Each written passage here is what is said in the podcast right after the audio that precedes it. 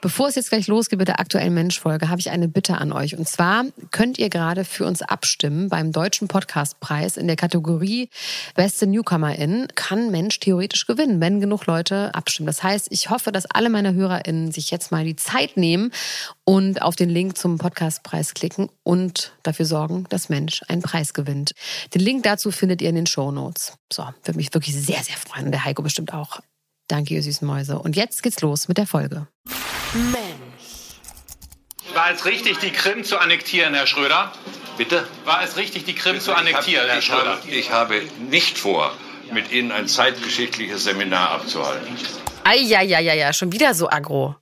Das ist Gerhard Schröder 2014 beim sogenannten Russlandtag in Rostock. Ob es den so wohl noch gibt? I doubt it.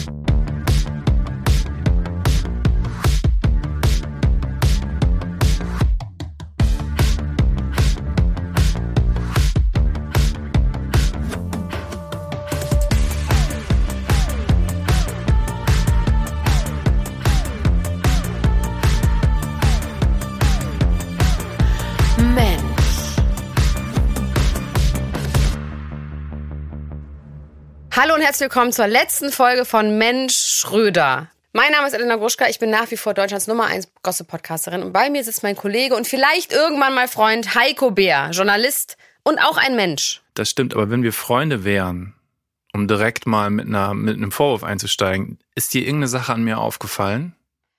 Ach du Scheiße, warst du beim Friseur? Nee. Aber noch was anderes? Hast du einen Bart? Mann, ich habe eine neue Brille. Ist dir das nicht aufgefallen? Doch, stimmt, eine richtig gute neue Brille. Ach ja, jetzt kommst du so Doch, von ich sehe es jetzt. Jetzt. Ja, ich Ja, sehe es jetzt. ja. Ja, witzig. Ja, Hätte mich gefreut, wenn du es Ja, einfach von dir scheiße. aus, wenn da was gekommen wäre. So. Ich weiß vor allem diesen Schmerz, wenn man das nicht erkennt, weil als ich das erstmal eine Brille hatte in der zweiten Klasse und keiner das kommentiert hat, habe ich mitten im Unterricht gesagt so, ja, und ich habe eine Brille. Einfach so, das habe ich so eine halbe Stunde aufgestaut und dann alle so, ja, es tut mir wirklich leid, Heiko. Bei mir war es anders und ich glaube, das erklärt sofort auch die unterschiedlichen Charaktere, die wir sind. Bei mir war das so, dass meine Klassenlehrerin irgendwann meine Mutter geladen hat zu so einer Konferenz halt, ne, wo so besprochen wurde, meine Leistung in der ersten Klasse. Und dann hat meine Mutter irgendwann gefragt, ja, aber wie ist das denn jetzt? Sieht er denn jetzt besser mit der Brille? Und meine Lehrerin so, welche Brille? Nein. Stellt sich heraus, ich habe halt immer die Brille, bevor ich die Oh Schule betreten habe, nein. abgesetzt und saß dann ganz vorne, aber konnte nichts sehen. Oh nein, Heiko. Mhm. I'm sorry, dude. So schlimm ist es auch nicht. Also ich bin jetzt kein gebrochener Mensch deswegen. Na gut, aber ich will machen das das nächste Mal. Kauf dir doch noch eine neue Brille und dann sage ich das nächste Mal was. Ich mach's mal, ich kaufe mir eine Sonnenbrille, damit du es wirklich merkst. Okay, aber jetzt zur letzten und finalen Folge von Mensch Schröder. Yes. Angefangen haben wir mit dem Bild, was wir heute von ihm haben. Es ging um seine engen Verbindungen zu Putin und zu Russland ganz allgemein. Wir haben seine Kindheit und seine Familie unter die Lupe genommen, seine politische Karriere, wie er sein Netzwerk von Freunden erschaffen hat und wie ihm das geholfen hat über die Jahre. Und wir haben ganz küchenpsychologisch, wie es vor allem meine Art ist, geguckt. Was hat das alles aus dem Schröder gemacht? In dieser letzten Folge nun kommen wir wieder zum Anfang zurück, zum Krieg, der immer noch läuft mitten in Europa. Und Heiko, ich möchte mit all dem Wissen der letzten Folgen eine wirklich offene Frage stellen. Wie kann es sein, dass Gerhard Schröder sich nicht gegen diesen Krieg stellt, was ja eigentlich ein No-Brainer ist? Und dafür gucken wir uns jetzt noch einmal abschließend ein paar weitere Aspekte seines Charakters an. Also, er ist echt stur. Das haben wir in der Elefantenrunde gesehen. Das kann doch wohl nicht der Ernst sein. Er würde sehr sicher stolz von sich behaupten, dass er kein Weicher ist, sein Ding durchzieht und sich selbst treu bleibt. Und unter was kann man diese Punkte zusammenfassen? Hm? Er ist ein richtiger Mann. Und das hat dann eben auch Konsequenzen. Für seinen Blick auf die Politik, aber eben auch auf den Krieg. Ja, vielleicht muss man das mal erklären. Also Krieg und Männlichkeit, das wird schon ganz lange verknüpft. Also die These ist, Männlichkeit führt dazu, dass man irgendwie dominieren will. Also sogar Barack Obama, sonst jetzt eher nicht so mackermäßig, musste ja unbedingt von der Regionalmacht Russland sprechen. Der wollte irgendwie demütigen, kann man glaube ich sagen. Frau Merkel ist für so Verhalten eher nicht bekannt gewesen. Und wenn wir jetzt auf Putin gucken, die Fotos oben ohne, also auf Pferden oder was war das nochmal? Also dann dieses Stolzieren, die ganzen langen Tische mit den Verhandlungen, das Zackige, wenn der an den Untergebenen vorbeiläuft, ich habe es richtig vor Augen. Das ist schon so klassische Männlichkeit, die der immer zelebriert. Und Schröder ist ja für Breitbeidigkeit auch bekannt. Ja. Und Schröder betont immer wieder gerne, dass er als Politiker keine moralische Instanz sein muss. Im Gegensatz zum vielleicht moderneren PolitikerInnen-Typ geht es ihm nicht darum, ein Vorbild in Moralfragen zu sein. In einem Interview sagt er einmal, dass ein Politiker sich an Recht und Gesetz halten soll, mehr quasi nicht. Ja, das ist oldschool, das kann man gar nicht mehr bringen heute. Es sei denn, man heißt, obwohl, nee, den Namen will ich nicht nennen, bleibe ich jetzt dabei. Also es sei denn, man ist ehemaliger Präsident der Vereinigten Staaten, bei dem ist Moral ja nur ein Hindernis, über das man sich lustig macht und vor allen Dingen, wenn es um den Umgang mit Frauen geht. Also ich spreche den Namen aus. Es geht natürlich um Lord Voldemort, der dunkle Lord. Aber okay, der hält sich ja noch nicht mal an Recht und Gesetz. Lass uns das mit den Frauen mal auf Gerd übertragen. Eine Anekdote zum jüngeren Schröder geht so. Als er 1988 Ministerpräsident werden will, stellt er in Aussicht, mehr für die Frauenförderung zu tun. Und seine Begründung lautet, die Welt ist in den Führungspositionen mit so vielen Trotteln ausgekommen, dass sie durch Frauen gar nicht schlechter werden kann. Das ist einfach nur wow vergiftetes Kompliment oder wie nennt man das nochmal? Es war übrigens wohl vor allem Superhilo, die Schröders Horizont in Bezug auf Gleichberechtigung ein bisschen erweitert hat. Man hat trotzdem irgendwie den Eindruck, dass er Frauen in der Politik nur für ihre Leistung oder ihren Ehrgeiz respektiert. Mit Männern hat er ja auch diese Buddy-Ebene. Das bestätigt auch die Vermutung der Journalistin Ulrike Posche, dass der Schröder mit Frauen total unbeholfen war, mit Männern aber total locker. Dieses Schulterklopfen, Krökeln, Saufi, Saufi, eben so Jungssachen machen. Krökeln, einfach besser Begriff der ganzen könnt ihr übrigens noch mal in, Das könnt ihr übrigens nochmal in Folge 5 nachhören. Da hat er ganz schöne Krökelabende gemacht. Mit den Hells Angels, man kann es einfach so sagen. So ist zusammengefasst, ja. Als Kanzler hat er dann zwar schon einige Ministerinnen ins Kabinett berufen, eine alte Weggefährtin aus Bonn zum Beispiel, Heidemarie Wiczorek-Zoll. Aber über so Buddy-Beziehungen mit Frauen, wie er die zu Männern gehabt hat, ist mir nach der jahrelangen Recherche nicht bekannt. Kein einziger Frog war weiblich. Jahrelange Recherche. Frogs, Friends of Gerd. Also wer das verpasst hat, wie das mit dem Netzwerken in Hannover gelaufen ist, der sollte jetzt eh mal kurz stoppen und kann dann die Folge 5 nachholen und dann wieder hier einsteigen. Der Blick Mann auf Frau ist das eine, aber dann gibt es ja auch noch den Blick Mann auf Mann. Ein ganz toller, richtiger Mann, der von Schröder und seinem Politikstil viel gehalten hat, war übrigens Günter Grass. Das ist jetzt mein Einsatz als Literaturjournalist. Das wollte ich ja eigentlich schon immer mal über mich behaupten. Also Nobelpreisträger, weltberühmter Autor der Blechtrommel über den Jungen, der Glas zersingen kann und nicht mehr wachsen möchte. Oh, Herr Oskar. So, habe jetzt kurz vergessen, wofür noch. Ach so, ja, sehr, sehr spät über seine Mitgliedschaft bei der Waffen-SS erzählt, komische Gedichte geschrieben, extrem überzeugtes SPD-Mitglied, Wahlkämpfer für Gerd Schröder und überhaupt so viel Wahlkämpfer über die Jahrzehnte, dass Kinder und Frau schon fragen, ist jetzt nicht ausgedacht, wo bist du denn jetzt schon wieder? Hat er in Interviews erzählt. Auch mit 77 noch, kurz nach der Bundestagswahl 2005, also als eigentlich schon klar war, dass Schröder verloren hat, als der den unwürdigen und wirklich testosterongesteuerten Auftritt im Fernsehen hingelegt hat und deutlich gemacht hat, dass eine Kanzlerin Merkel für ihn eine lächerliche Vorstellung ist. Übrigens, ich glaube vor allen Dingen Kanzlerin Ja. war das Problem. Und kurz danach gibt Günter Grass der Zeit ein Interview. Na klar, auch Grass glaubt noch immer an das Rennpferd, auf das er gesetzt hat, so hat er Schröder genannt, oder auch politisches Naturtalent. Das ist einer, der sich nicht einschüchtern lässt. Solche gäbe es nicht so viele, sagt er. Und die, Mer und die Merkel hält er für eine, Zitat, Petzliese. Das ist doch mal ein maskuliner Blick auf die Politik, oder? Da sind sich Grass und Schröder vielleicht auch echt ähnlich gewesen. Ich finde es immer wieder ganz toll, wenn so zwei Alpha-Tiere aufeinander prallen. Deswegen machen wir hier mal weiter. Ein anderer toller Mann im Leben des Gerd war Oskar Lafontaine. Die hatten auch so eine Art Bromance, oder? Vergiftete Bromance so, ne? Eine toxische Bromance. Wie die beiden miteinander umgegangen sind, davon kann man viel lernen über Schröders Version von Männlichkeit in der Politik. Wir schreiben den 11. März 1999. Fünf Monate nach der gewonnenen Bundestagswahl tritt Oskar Lafontaine auf die Balkonterrasse seines dreistöckigen, rot verklingerten Haus im Saarland vor die wartende Pressemenge. Herr Lafontaine, warum sind Sie zurückgetreten? Ich gebe keine Interviews. Wie sieht es mit Ihrer Freundschaft zu Schröder aus? So, macht schön eure Fotos und dann lasst uns ein bisschen Ruhe. Seid ihr so nett heute? Sein zweijähriger Sohn Maurice sitzt mit gelben Entenpuschen an den Füßen auf Oskar Lafontaines Schultern. Mit einem Lächeln erklärt Oskar ihm, dass ihm die Journalisten leid tun da auf der Straße, weil die seit 42 Stunden rumsitzen und auf ein Statement von Lafontaine warten. Guck mal die Armen, wie die den ganzen Tag da so gucken müssen. Dabei hat er ja jetzt Wichtigeres zu tun. Papa sein zum Beispiel. Die Politik kann ihn mal. Die Inszenierung mit dem Sohn ist bestimmt ganz bewusst. Wenn Schröder der Basta-Kanzler ist, ist Lafontaine der Anti-Basta-Minister. Ich habe die Bilder echt sofort vor Augen. Du auch? Ich auch. Find's schon, also find's geil, dass man solche Bilder produzieren kann. Was ist passiert? Hier ist das erste deutsche Fernsehen mit der Tagesschau.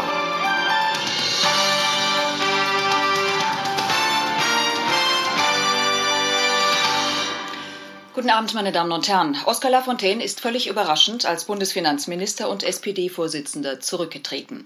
Eine Begründung für seinen Schritt gab er zunächst nicht. Dramatisch als erste Nachricht in der Tagesschau. Lafontaine flieht geradezu aus Berlin zurück in seine Heimat im Saarland, wo er als Ministerpräsident erfolgreich war. Er hätte natürlich selbst Kanzler werden können. Bestimmt wollte er das auch. Wäre da nicht einer hinter den sieben Bergen bei den sieben Zwergen noch etwas erfolgreicher als SPD-Ministerpräsident gewesen, nämlich Gerhard Schröder. Eine Zeit lang versucht man die große gemeinsame Inszenierung. Schröder, Lafontaine und Rudolf Scharping waren die Avengers der Sozialdemokratie quasi. Ah, stopp mal eben. Rudolf Scharping, da war doch was. Der hatte ja diese bisschen missglückte Home Story, total verliebt auf Mallorca. Das war die Schlagzeile in der Bunden am 23. August 2001, bisschen später also. Da ist Scharping Verteidigungsminister und dann sieht man ihn mit seiner Gräfin, äh, das war seine damalige Freundin, die war halt adelig, also heißt das dann eben ja die Gräfin und die wollen heiraten. Okay, aber kurz vor lassen sie sich eben noch in einem Pool ablichten. Das kam so kurz zusammengefasst nicht so gut an. Im Sinne von, gar nicht. Und dabei sollte halt genau das Gegenteil erreicht werden. Also Sharping ist ein sehr hölzerner, steifer Typ. Die Interviews, man vergisst, was er im Grunde gesagt hat, eben gerade sofort. Und da sollte eben, ja, die Inszenierung ihn ein bisschen lässiger rüberkommen lassen. Ging nach hinten los. War der Anfang vom Ende von Sharping und 2002 war endgültig Schluss. Heiko, das ist ja ein Boulevardthema. Mhm. Toll. Auch wirklich cringe, würde man heutzutage sagen. Aber sag mal, Heiko, hat die Riegel dazu auch was gesagt vielleicht? Das stimmt. Patricia Rieke, mit der habe ich ja gesprochen, die war zu der Zeit auch Chefredakteurin von der Bunden. Die war mitverantwortlich dafür, dass das überhaupt passiert ist. Und die hat das bisschen richtig gestellt. Also die hat das andersrum gesagt, total von sich gewiesen, was damals so ein bisschen kursiert ist, dass die Bunte dem äh, eine Falle gestellt hat. Dass er das im Grunde wollte, dass er aber nicht richtig eingeordnet hat, was das auslösen konnte. Das Einzige, hat sie gesagt, was er nicht wusste, ist, dass das eine Titelstory wird und ein Titel, also ein Coverfoto. Das, naja, das ist jetzt aber ein nicht so kleines Detail. Das haben sie ihm dann nicht erzählt, ähm, aber das war ja zu Zeiten des Afghanistan-Kriegs und das war einfach aber das eine schlechte PR-Entscheidung. Aber das finde ich ehrlich gesagt ein Riesending, dass es ein Titel ist, weil dann sieht man das einfach in jedem Kiosk, siehst du das sofort auf dem Titel. Ja, klar. Das ist jetzt ich, kein Detail, Patricia. Also, ab, aber gut nicht. gemacht als Boulevardreporterin. Ich gebe nur, geb nur wieder, was, wie, wie sie es, aber ich habe gemerkt, dass sie sich ein bisschen angegriffen gefühlt hat. Aber egal, vergessen wir wieder Sharping, wir sind ja gerade bei Schröder und Lafontaine. Politiker, zwischen die kein Blatt passt, die gemeinsam gestalten aber eben auch zwei Alpha-Tiere, die sehr ungern Kompromisse eingehen. Trotzdem oder auch genau deshalb macht Schröder Lafontaine zum Finanzminister. Und Lafontaine denkt sich, dass er das Feld jetzt heimlich von hinten aufrollen kann. Er übertreibt dann direkt seine Rolle und sichert seinem Ministerium Kompetenzen, die eigentlich ins Wirtschaftsministerium gehören. Schröder selbst schreibt in seinem Buch Entscheidung, wie wir wissen, von Maschmeyer finanziert. Ich zitiere. Oskar war entschlossen, sich im Kabinett als eine Art Schatzkanzler britischer Provenienz zu etablieren, nach dem Motiv, es ist mir gleich, wer unter mir Bundeskanzler ist. Ich finde, es ist ein geiler Satz. Ich finde den, find den originell. Da ist er auch super bekannt und äh, wird andauernd genutzt. Und er hat den nur geklaut. Also ich habe den auf jeden Fall noch nie gehört. Was ist aber bitte britische Provenienz? Äh, also, wie man es in England kennt. Was ist denn Provenienz? So britischer Art. Britischer Art, okay. Was auch immer da zwischen den beiden und im Kabinett abgelaufen ist. Wahrscheinlich ist, sie waren sich wohl nicht einig genug. Und einer hat sich nicht am richtigen Platz geführt. Also haut Oskar ab. Er schreibt Schröder, Bundestagspräsident Wolfgang Thierse und dem Vorstand der SPD eine knappe Erklärung, setzt sich in seinen Dienstwagen und lässt sich nach Hause fahren. Berlin-Saarlouis, das sind 750 Kilometer. Kein Wort der Erklärung, keine Pressemitteilung. Angeblich weiß nicht mal die Ehefrau Christa Müller irgendwas davon. Das wirkt sehr nach beleidigter Leberwurst und irgendwie pubertär. Da wirft ein Minister das Handtuch und zieht einfach so ab. Die Medienberichte überschlagen sich und ein paar Tage gibt es kein anderes Thema als das. Und dann nach völliger Funkstelle seitens Lafontaine erscheint der auf der Terrasse von eben. Diese Aktion von Oscar wirft natürlich kein gutes Licht auf Gerd. Denn wenn er ein guter Leader wäre, wäre das nicht passiert. Oder hätte es kommen sehen. Schröder hat es nicht geschafft, Lafontaine zu integrieren. Es muss schnell Schadensbegrenzung betrieben werden. Als erstes braucht er einen neuen Minister. Aber noch schwieriger, einen neuen Parteivorsitzenden, der die Kritiker und die Lafontaine-Anhänger, also den linken Flügel der SPD, im Zaum hält. Schröder macht den Job deshalb gleich lieber selbst, bevor dann nochmal was schief geht. Ein paar Jahre später in einem Interview äußert sich Schröder nochmal so. Dass der Lafontaine einer der begabtesten Politiker gewesen sei, die er kennengelernt habe, sagt er. Allerdings habe er leider das Problem, von denen, auf die er baut, auch geliebt werden zu wollen. Und das sei in der Politik nun mal ein Problem. Und dann wird Schröder sehr deutlich, Lafontaine gehöre zu den Leuten, die Verantwortung scheuten, weil das bedeuten würde, auch mal gegen den Konsens einer Gruppe zu verstoßen. Also Subtext ist, das Leute ist das, was ich kann und er nicht. Auch mal gegen alle sein. nicht geliebt werden zu wollen. Sogar Spaß daran zu haben, mit dem Rücken zur Wand zu stehen und dann doppelt gefährlich zu werden, damit auch jeder weiß, was für ein Waschlappen Lafontaine war. Vielleicht einfach richtig so als Selbsteinschätzung, oder? Also wenn man an Schröder momentan denkt, ist das ja auch so. Er wird nicht geliebt, im Gegenteil, das scheint ihm auch komplett egal zu sein. Er kann daraus so ein, ich finde eigentlich auch ziemlich mackermäßiges, maskulines Ich gegen die Welt Ding machen. Und macht er ja auch. Ja, klar, voll nach dem Motto, man zeigt keine Schwäche, man knickt nicht ein. Wenn man in die Ecke gedrängt wird, wächst man über sich hinaus, man kämpft. Er ist allein von der Sprache her schon so macker, mackerhaft, ne? so Alpha-Tier-Talk. Ich habe Ende Mai mit Christopher Lauer telefoniert. Der ist Ex-Politiker, zumindest Stand heute. Ganz kurz zu Lauer, der war mal Piratenpartei, dann war er bei der SPD und jetzt, wie er selber sagt, nur noch zahlendes Mitglied bei den Grünen. Genau. Und der hat mir ein bisschen erklärt, wieso dieser Typus Mann eigentlich immer in der Politik auftaucht. Also, weil die Frage ist ja, sind das vorher schon so Alpha-Leute oder macht einen die Politik zu so jemandem? Also Sie waren vielleicht nicht Bundeskanzler, aber Sie haben ja auch durchaus das Gefühl von Macht mal gespürt, nehme ich an. Haben Sie das so beobachtet, was das mit Ihnen gemacht hat? Ja, also es gibt da auch ganz gute Untersuchungen zu, dass Geld, Macht, Einfluss verstärken einfach die Charaktereigenschaften, die vorher in einem Menschen schon angelegt waren. Ja, das heißt, wenn sich jemand äh, in einer Machtposition wie ein komplettes Arschloch verhält, ist die Wahrscheinlichkeit ziemlich groß, dass die Person vorher schon ein komplettes Arschloch war. Ja, mhm. also man wird durch Macht nicht automatisch zu einem schlechteren Menschen, sondern man hat einfach mehr Spielraum, die Möglichkeit, mehr Dinge so zu tun, wie man es selber gerne hätte. Und natürlich ist das, ist das attraktiv für eine ganze Reihe von, also sag ich mal, Personen oder auch Persönlichkeitsstrukturen. Ja, also es ist, ähm, es ist ja auch kein Wunder, dass man so Soziopathen oft in so Führungspositionen antreffen kann, weil die dann dort eben in der Lage sind, Dinge so zu machen, wie sie das, wie sie das irgendwie gerne hätten und dabei bei der Umsetzung halt relativ wenig Skrupel haben. Ich kann jetzt die Lust, sich politisch zu engagieren, nicht negativ formulieren, in dem Sinne so, oh ja, alle Politiker sind korrupte Schweine und die wollen alle nur Geld und Macht und scheißen eigentlich darauf, was die Bürgerinnen wollen, weil so ist es nicht. Es ist halt sehr ambivalent. Also ich meine, klar, es gibt auch Leute, wenn Sie mich jetzt fragen würden nach Leuten, die Mitglied in der CDU werden oder so, ja. Also da sehe ich eine sehr enge Verquickung zwischen irgendwas im, in der Politik machen und sich persönlich bereichern. Ja, das geht da in meiner, meinen Augen irgendwie Hand in Hand. Aber man kann es nicht so pauschal für alle Leute sagen, die sich politisch engagieren. Also Gerhard Schröder steht ja nun auch im Verdacht, dass er die Verbindung, die er im Laufe seiner verschiedenen Amtszeiten geknüpft hat, dass sich das später für ihn speziell auch finanziell und auch äh, was Macht angeht und Einfluss durchaus ausgezahlt hat. Ja, aber Sie müssen verstehen, das ist ja dann auch eine Frage, wie man irgendwie persönlich charakterlich aufgestellt wird. Ne? Also Sie verdienen als Bundeskanzler ja sehr gut. Äh, das sind ja im Moment 400.000 Euro. Ich nehme mal an, als Gerhard Schröder Bundeskanzler war, wird es auch irgendwie die Größenordnung gewesen sein.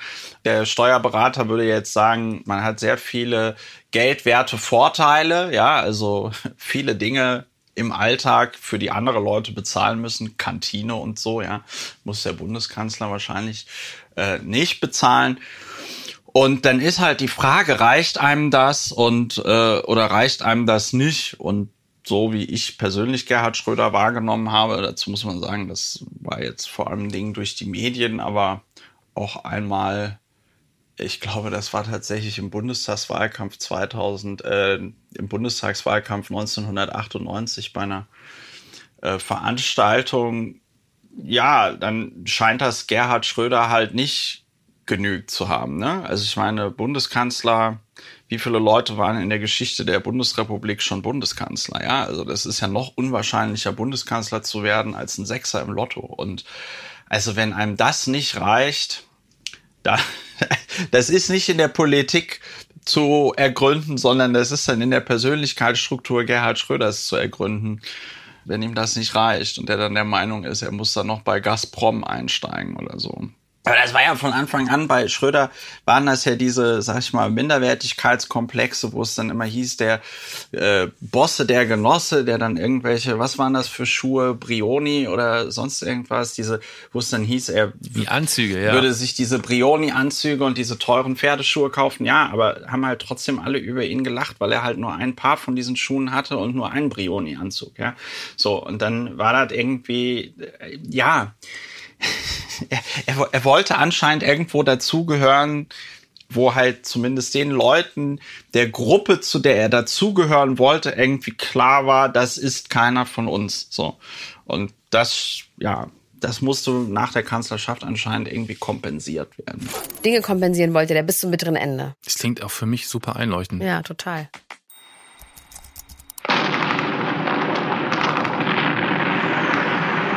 Nee, nee, nee, nee, nee, genau so wollen wir das natürlich nicht machen. So dramatisch. Lass mal nüchtern bleiben. Also zumindest versuchen. Wir biegen jetzt auf die Zielgerade ein. Schröder und der Krieg. Und wie kann der sich allen Ernstes nicht explizit gegen Russland und Putin positionieren? Gerade weil er ja selber mit Krieg direkt in Verbindung gekommen ist. Und zwar viermal, sowohl als Privatperson als auch Politiker. Das erste Mal kurz nach seiner Geburt, als er aufgrund des Zweiten Weltkriegs ohne Vater Fritz aufgewachsen ist. Das war bestimmt krass prägend, auch wenn natürlich leider nicht ungewöhnlich zu dieser Zeit. Also man könnte jetzt argumentieren, wer seinen Vater im Krieg verloren hat, der muss ja gegen Krieg sein. Das muss ja auch ein ungeheures Trauma sein. Aber andererseits, vielleicht versucht man das dann auch so ein bisschen umzudeuten. Ne? Also wenn der Vater dann so, ich würde jetzt sagen, sinnlos gestorben ist, versucht man dem irgendwie noch ein bisschen Sinn zu geben, indem man diesen Moment so heroisiert und der Vater dann zu so einem Helden wird, der halt fürs Vaterland gestorben ist, oder? Könnte so, könnte, Könnte so sein. sein. Die zweite direkte Berührung mit dem Krieg, da ist er gerade Kanzler geworden und erbt quasi die Last von Kohl. Es geht um eine Beteiligung deutscher Soldaten am Kosovo-Krieg. In seiner Autobiografie schreibt Schröder, er habe immer einen guten Schlaf gehabt, aber es habe in seiner gesamten Regierungszeit drei schlaflose Nächte gegeben. Eine davon vor der Entscheidung, deutsche Soldaten in den Krieg zu schicken. Was waren wohl die anderen beiden? Schlaflosen Nächte. Vielleicht doch äh, was Persönliches, irgendwas mit einer Scheidungssituation, die ihn schwer belastet hat. Obwohl ich glaube es eigentlich Ich nicht. glaub's auch nicht. Vielleicht die Nacht nach der Elefantenrunde. Nein, da hat er sehr gut geschlafen, weil er ja gedacht hat, so, da habe ich jetzt, aber den habe ich jetzt echt mal. Nee, aber ich meine die, Frau Nacht, als er Merkel- verloren hatte. Ach so. Als ja. klar war. Okay, okay, ja, einleuchtend. Bestimmt. Aber vielleicht hat er sich auch einfach einen reingekrögelt und ordentlich geschlafen. Ach Mensch, der Gerd.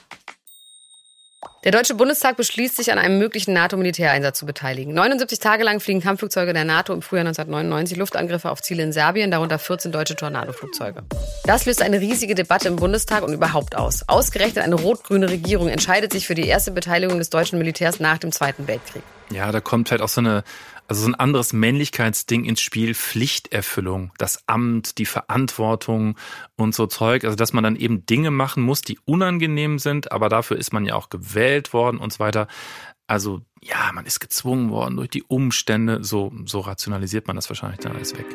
Schröder und die dritte Berührung mit dem Krieg, nachdem am 11. September 2001 zwei Flugzeuge in die beiden World Trade Center in New York gesteuert sind, was man ja durchaus einen terroristischen Anschlag auf die westliche Welt nennen kann, entscheidet er sich Ende des Jahres 2001 mit seiner Bundesregierung dafür, Bundeswehreinheiten für einen Kampfeinsatz außerhalb des NATO-Vertragsgebietes bereitzustellen, gegen Afghanistan für den Kampf gegen den Terrorismus, wie es ja hieß. Ja, auf jeden Fall richtiger historischer Moment. Das ist vielleicht der zweite, wo er nicht schlafen konnte, oder? Also, Ja. ähm, daran erinnere ich mich ja sogar noch sehr, sehr genau, wie das alles lief. Das war ein Dienstag. Es war ein Dienstag. Das war ein Dienstag.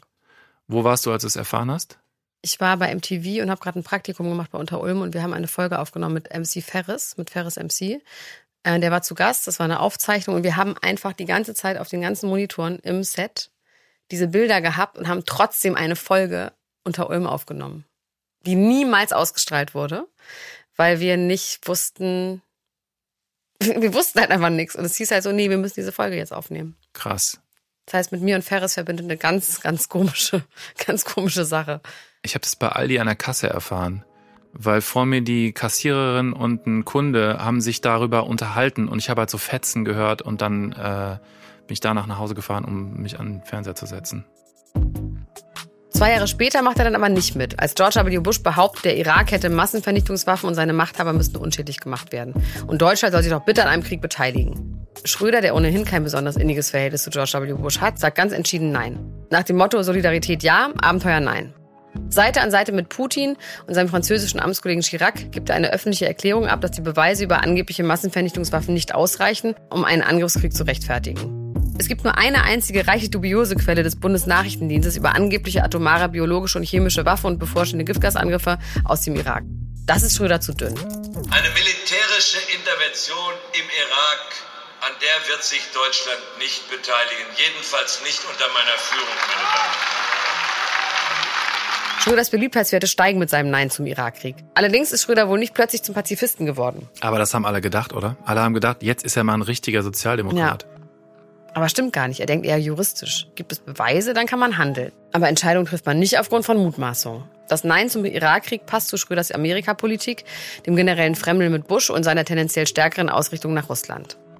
Aber wie sieht es denn mit der Beweislage aus, wenn nicht die USA Krieg führt, sondern Russland? Und jetzt sind wir am Ausgangspunkt für diese Staffel Mensch Schröder. Die letzte Berührung Schröders mit dem Krieg ist Anfang 2022. Plötzlich fängt der analytisch und eigentlich nur aufgrund von Fakten argumentierende Jurist und Altkanzler Schröder an zu schwimmen.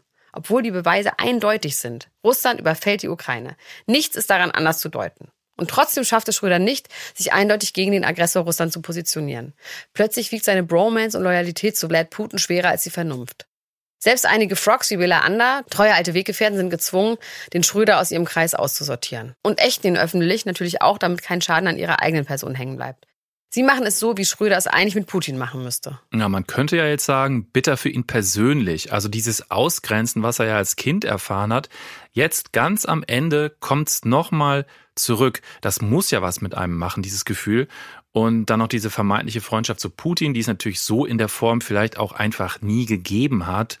Ich hole mal kurz Christopher Lauer dazu. Seine Einschätzung finde ich interessant. Man rationalisiert das doch. Man rationalisiert das. Also das ist doch überall so. Wenn Sie persönlich weiterkommen wollen im Leben und dann das Gefühl haben, okay, diese Person hier kann mir helfen, ja, dann blenden Sie doch die negativen Dinge bei dieser Person aus und betonen die positiven Dinge. Mhm. Bei Wladimir Putin war ja relativ schnell klar, äh, also spätestens als er dann da diesen Tschetschenienkrieg angefangen hat, dass der möglicherweise nicht so felsenfest auf dem Fundament der Demokratie steht, wie man sich das in Europa vielleicht wünschen würde und konnte daraus ja schon seine Schlüsse irgendwie ziehen, ja, oder wie die russische Wirtschaft halt so umgebaut worden ist, dass, sag ich mal, Freunde und Bekannte und Unterstützer Putins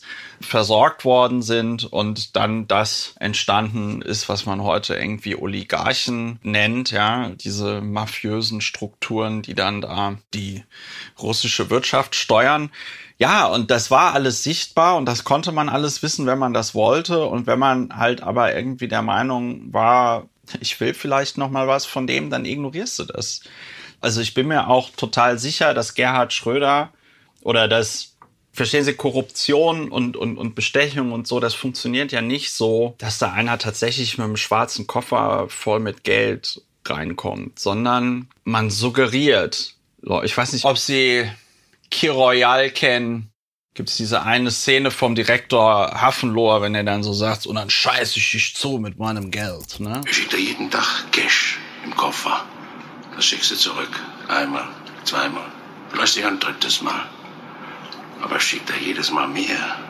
Und irgendwann kommt dann nochmal der Punkt, da bist du so mürbe und so fertig und die Versuchung ist so groß, dann nimmst es. Und dann hab ich dich, dann gehörst du mir. Dann bist du mein Knecht. Also alleine, alleine dieser Hinweis führt dann bei dem Typen, von dem er was will, dass der Typ, von dem er was will, genau das macht, was er will. Und ich glaube, dass Putin, der ist ja auch nicht blöd, der hat ja beim KGB irgendwie gelernt, der kennt psychologische Kriegsführung, der wird genau gewusst haben, was sind die Schwachpunkte bei Gerhard Schröder und da merkt man relativ schnell, da muss man jetzt kein ausgebildeter Profiler vom FBI sein, dass es da erhebliche Defizite beim, beim Ego und beim Selbstbewusstsein gibt. Und ich glaube, da wurde dann angesetzt. Und ich glaube, Gerhard Schröder war schon vorher, bevor, also bevor seine Kanzlerschaft endete, war der, war klar, dass er, wenn er möchte, dann dort bei Wladimir Wladimirovich äh, unterkommt. dann wird halt eben ignoriert, was da alles negativ ist. Und dann wird das Positive nur gesehen. Und man muss dazu aber auch ganz kritisch sagen, den Deutschen war es ja lange Zeit egal. Also klar, am Anfang wurde irgendwie geraunt, ja, ja, Gazprom und lalala, aber es gab ja auch genug Stimmen, die das positiv sahen und da dann irgendwie so die Idee hatten, dass der Einfluss Gerhard Schröders der Bundesrepublik Deutschland dann da die günstige Gasversorgung sichert. Ich meine, das ist ja jetzt erst 2000 22 alles um die Ohren geflogen. Äh, insbesondere Teile der SPD wollten das ja lange nicht wahrhaben. Und wenn man sich so manche anguckt, wollen sie es anscheinend noch immer nicht wahrhaben. Aber man hat ja gerne in Deutschland auch die CDU über ja, Jahrzehnte weggeguckt, von wem man da eigentlich zu welchem Preis das günstige Gas kauft. Also ich meine, uns hat ja auch nicht interessiert, dass, dass Russland da äh, Syrien bombardiert hat noch und nöcher. Ja, das war uns alle, das war uns alles egal. Okay, also in dem Interview davor hat er gesagt kompensieren und jetzt sagt er rationalisieren. Das klingt schon einleuchtend. Aber es ist wahrscheinlich trotzdem schwer, das Weltbild noch aufrechtzuerhalten für Gerd Schröder. Wobei, es ist nicht so, dass er gar keine Fangemeinde mehr hat. Ein paar unerschütterliche halten Schröder und seiner Ehefrau Nummer 5 die Treue, wie man an den Kommentaren zu den Bildern auf Sörens Insta-Account erkennt. Wenn sie wie zum Beispiel Ende Mai zwei Fotos postet, wo Gerd und sie beide unter einem Regenbogen auf dem Golfplatz stehen, dann bekommt das immer noch so knapp 2000 Likes. Die Menschen schreiben darunter Sachen wie, leider gibt es keine Politiker mehr wie er ist oder so ein schöner Mann in den goldenen Jahren oder auch ein Lob an die neue Figur. Viel Spaß, ihr Gatte hat sehr viel abgenommen, er sieht sehr glücklich aus, liebe Grüße. Ansonsten ist er weitestgehend abgetaucht oder bekommt keine Bühne mehr. Oder vielleicht will er die auch nicht mehr, er ist jetzt 79 Jahre alt. Die Schröders haben ohne Frage eine zähe Konstitution und einen langen Überlebenswillen. Glaubst du, dass wir es, das war's jetzt mit ihm? Oder werden wir noch irgendwas irgendwann von ihm hören? Ich glaube, das war's jetzt mit ihm. Ich glaube, wir werden nie wieder was von ihm hören. Wir sind quasi das Letzte, was über Gerd Schröder publiziert wird. Meine Meinung. Und es wird quasi für immer in die Geschichte eingehen als das vollständige Wert über Gerd Schröger. Ein Monument der Zeitgeschichte. Ja, ein Monument der Zeitgeschichte haben Heiko Bär und Elena Gruschka erschaffen. Ja, das ist natürlich der Anspruch auch. Ich hätte schon auch gerne ein Dankeschreiben von ihm dazu. Dann musst du den jetzt auch noch anschreiben. Ja, leider hat mir Olaf Scholz nicht geantwortet. Immer noch nicht? Nein. Musst du mal nachhaken. Yes, Sir. Mach ich. Gab es Abwesenheitsnotiz oder? Nö. Es wurde gesagt, hier, danke für Ihre E-Mail, wir kümmern uns. Das ist wenig. Es ist auf jeden Fall eine krasse Wandlung, die der Mann Gerd Schröder hingelegt hat. Einerseits. Andererseits ist er sich aber auch sehr treu geblieben. Er ist aufgestiegen aus dem Nichts ins Amt des Bundeskanzlers, hat Macht, Ansehen erworben, auch durch Haltung gegen den Krieg. Und hat dann, zwar nach seiner Amtszeit, aber durchaus durch das Amt und durch seine Freunde, die er gesammelt hat über die Jahrzehnte, neuen Einfluss und neues Geld bekommen. Und dann die Haltung über Bord geworfen. Wobei hat er? Wir erinnern uns an die Frogs. Und sich selber verkauft er das wahrscheinlich als sich selber treu bleiben oder auch als gegen die Fähnchen im Wind stehen. Das ist eine einsame und letztlich völlig idiotische Einstellung. Also wenn man so auf das Ende des Lebens zuläuft. Ja, es gibt ja nicht die eine Begründung. Also auch Experten wie Fokus-Chef Mac aus Folge 1 können sich letztlich nicht erklären, warum Schröder jetzt so handelt, wie er handelt. Wir müssen halt versuchen zu verstehen, was mit ihm abgeht und wenn es uns noch interessiert. Vielleicht ist das aber auch einfach nur alte Männer-Style, also so Rechthaberei bis zum bitteren Ende, so ein vages Überlegenheitsgefühl durch all die Weisheit, die man angesammelt hat und äh, dann so verbunden mit so Männlichkeitsromantik. Ja, und da gibt's auch noch dieses It wasn't me, ne? Also Schuldeingeständnis, nee, nee, nicht mit Schröder. Das hat er im Interview der Zeit gesagt. Vielleicht würde dann für ihn auch alles zusammenfallen, ne? weil er sich ja sonst eingestehen müsste, dass er sich jahrzehntelang hat verarschen lassen von Putin, seinem angeblichen Freund. Und da bleibt er vielleicht lieber stoisch bei seinen Ansichten, um gegen Ende des Lebens die absoluten Trümmer seiner Lebenslüge in der Hand zu halten. Und Heiko, ich habe ja mit meiner Mutter nochmal über mögliche Gründe spekuliert. Mhm. Und die hatte ehrlich gesagt für mich die schlüssigste These dazu aufgestellt. Es ist ein bisschen weit hergeholt, aber auf der anderen Seite total verständlich und das naheliegendste. Ich bin mega gespannt. Er hat einfach Angst um Leib und Leben. Also ich habe nochmal geguckt, in der Frankfurter Rundschau stand zum Beispiel am 2.5.2022, mysteriöse Todesfälle russischer Oligarchen häufen sich. Mhm. Und dass in der Zeit einfach wirklich viele Oligarchen sich entweder angeblich umgebracht haben, aber eben auch deren Familien in Autounfälle verwickelt wurden oder teilweise einfach auch wirklich umgebracht wurden. Zum Beispiel im Schlaf mit einer Axt, mit Messern, so. Mhm. Und vielleicht hat Schröder auch wirklich Angst um seine Familie. Ich meine, der hat ja auch Adoptivkinder, die aus Russland kommen. Er hat mehrere Ex-Frauen, er hat wahrscheinlich auch Freunde, er hat seine Ehefrau. Und vielleicht hat er sich mit dem Annehmen der gut bezahlten Posten wirklich in diese Art von Mafia begeben und darf sich einfach nicht äußern. Vielleicht hat er sogar irgendwas unterschrieben, dass man sich einfach nicht negativ gegen Putin äußert, als er das angenommen hat. Und ich finde das irgendwie, also da denke ich mir, das ist mir irgendwie menschlich und irgendwie nah. Das verstehe ich.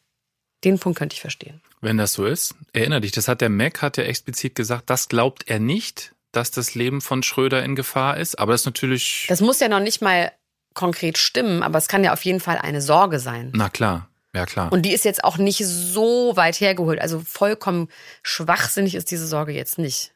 Weil das Putin Nein. verwickelt war in mehrere Morde von, von äh, Regimekritikern, kann man schon so sagen. Haben wir ja auch schon drüber gesprochen, dass ja. es vor allen Dingen seit Putins Amtszeit stark zugenommen hat ja. in Russland. Ob der jetzt wirklich Gerd Schröder umbringen würde, weiß ich jetzt nicht, ob, den, ob der den noch so doll interessiert, aber man weiß es nicht. Der kann ist ja auch unberechenbar. Ja, kann auch eine gefühlte Wahrheit natürlich jetzt für Schröder sein. Ist, ja. Kann sein, ja.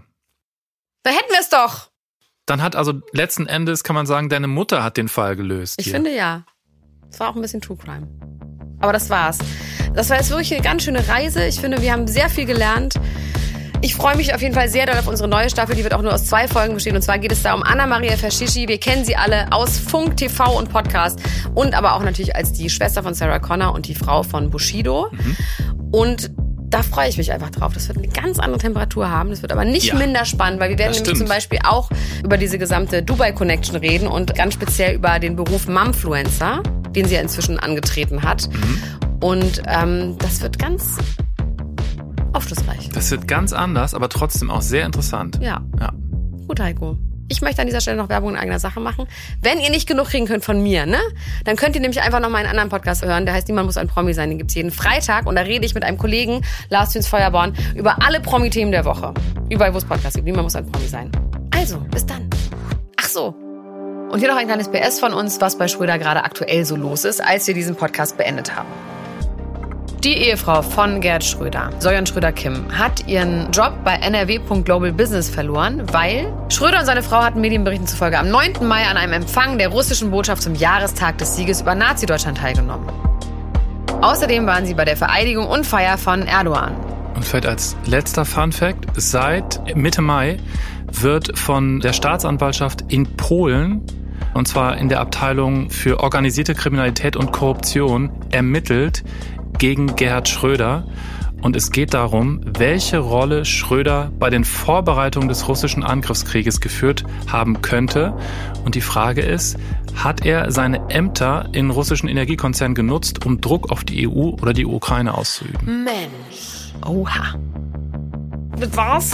Und wenn ihr diesen Podcast mögt, ne? Dann abonniert ihn doch. Dann bekommt ihr nämlich jedes Mal eine Nachricht, dass es eine neue Folge gibt. Und wir kommen vielleicht in die Charts rein und das freut uns immer ganz toll. Besonders der Heiko, der ruft hier immer an und sagt so, oh, wir sind in den Charts. Und dann, oh, wir sind wieder nicht in den Charts. Oh, wir sind in den Charts. Oh, jetzt sind wir wieder raus aus den Charts.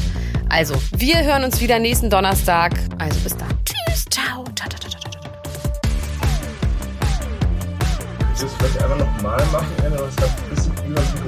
Ja, toll. Ja. Äh, einfach, dass es nochmal eine andere äh, Intensität hat. Oh. Nee.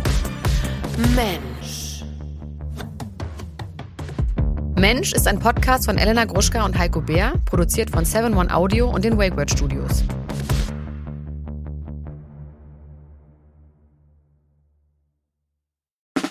Der 7 One Audio Podcast-Tipp.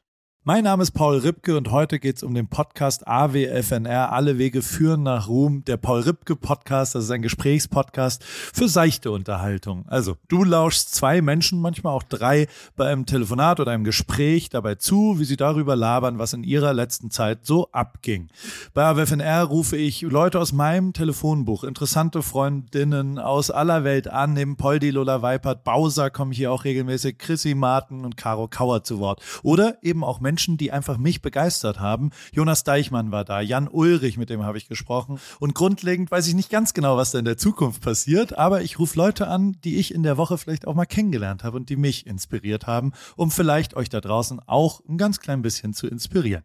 Jedes Gespräch überrascht zumindest mich jedes Mal aufs Neue und manchmal kommt sogar dabei raus, dass ich danach mich für ein Praktikum bei Big FM bewerbe und vielleicht sogar das eine oder andere berufliche Erfolgserlebnis feiern darf. Danke, Lola, dafür. Schon mal. Also jeden Dienstag um 16.20 Uhr deutscher Zeit, 420 und so, gibt's eine neue Folge AWFNR.